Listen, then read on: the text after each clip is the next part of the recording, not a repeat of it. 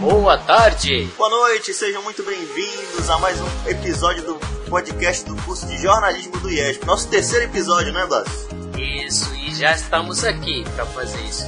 Nós já estamos aqui, estamos com uma novidade. Qual é a nossa novidade, Blas? É novidade, é saúde e bem-estar. Esse é o novo quadro do podcast do curso de jornalismo do IESP com a chegada da Cris, né, Blas? Ela trouxe aí umas novidades pra gente. Isso, e saúde e bem-estar fala sobre boa alimentação, cuidado com saúde, esporte, exercícios e várias coisas para manter nossa saúde. Exatamente. E para esse nosso primeiro quadro, né? Primeiro episódio, por assim dizer, do quadro, a Cris tem aí a participação especial do nosso amigo Giovanni, que é um dos acadêmicos também do curso de jornalismo, faz curso com a gente, nosso amigo. E eles trouxeram aí um convidado super especial que vai, que vai apresentar pra gente o tema veganismo, Blas. Que bom, isso é novidade para nós também e para todos que vão acompanhar esse podcast. Então fiquem aí, pessoal, com o Giovanni e com a Cris.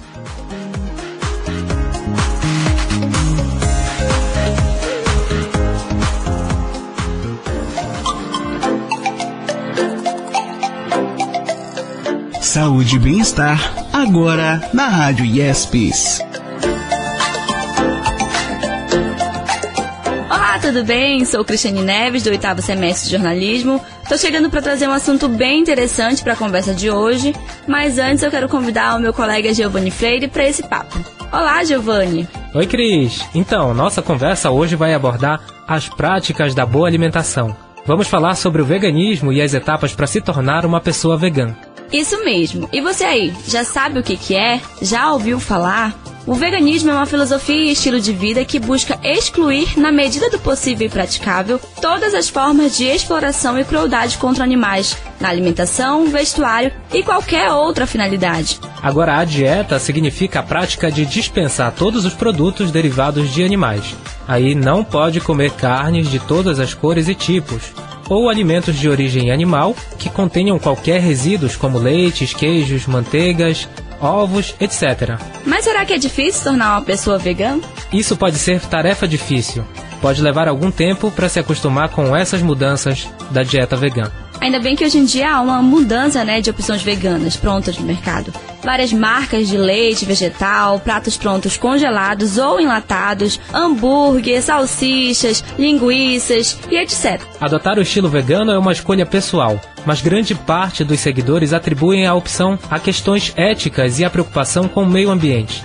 E olha, Cris, há quem cite questões de saúde. Tantas pessoas são preocupadas em viver de maneira mais saudável e preocupadas também com o meio ambiente, que esse número de adeptos parece cada vez mais comum nos dias de hoje. Isso mesmo, Cris. Uma pesquisa do Ibope lá de 2012 revelou que 8% da população brasileira se declarou vegetariana, ou seja, mais de 15 milhões de pessoas.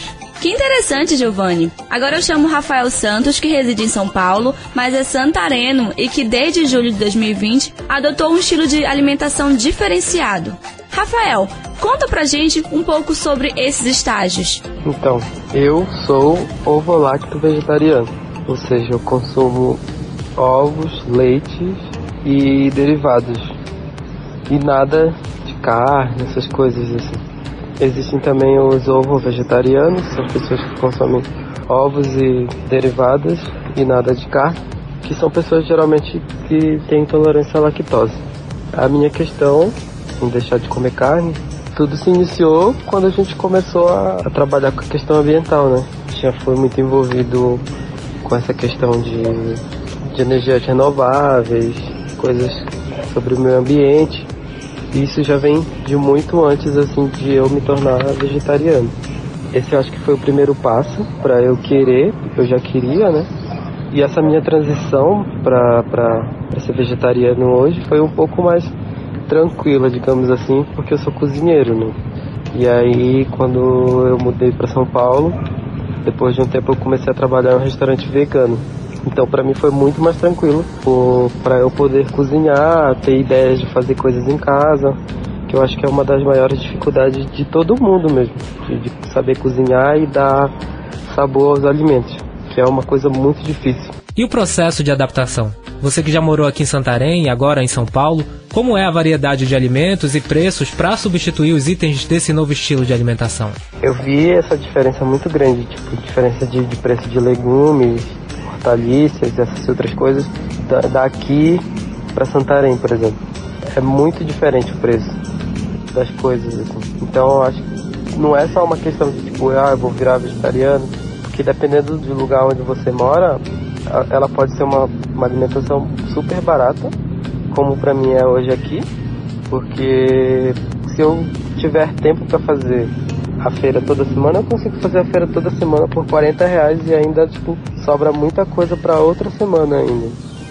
E eu e olha que eu consumo muita coisa, muita coisa, muitas verduras, frutas, que também a gente encontra muito fácil na cerealista daqui, por exemplo.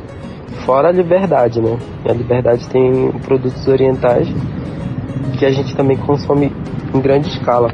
Uma dessas coisas que a gente pega muito, tipo, na liberdade, é um bairro daqui de São Paulo, é o tofu, o tempê e tem umas outras coisas também que são que a gente usa como substituição da proteína.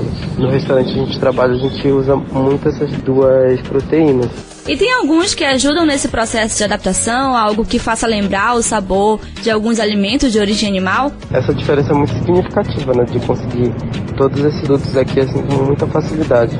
Aqui, e fora, fora as outras coisas também, tipo, por exemplo, como uma coisa que é muito consumida, que é a proteína texturizada de soja, ou a, prote a proteína texturizada de ervilha. Tem bastante e tem até de sabores, assim, tipo, ah, calabresa, bacon. Então, mas que não propriamente dito são dessas coisas, são invenções que a galera faz e que dá um sabor que seja parecido, não porque a pessoa quer comer aquilo. Para dar um sabor assim que te lembra algo assim lá no fundo, que às vezes a gente nem.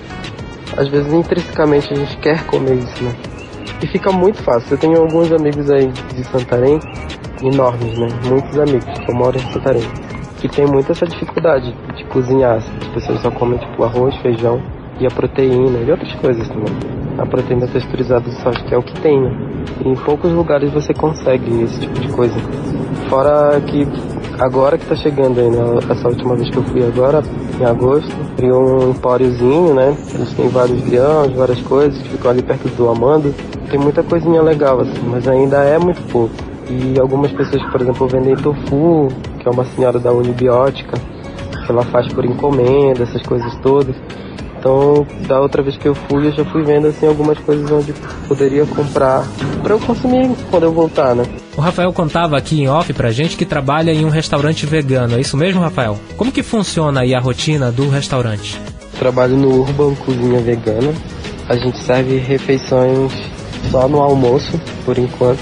E a gente tem a ideia do restaurante de ter todos os dias duas opções que não se repetem. É quando a gente está aberto, assim. Agora, com a pandemia, a gente teve que se revirar, né? Teve que se reinventar.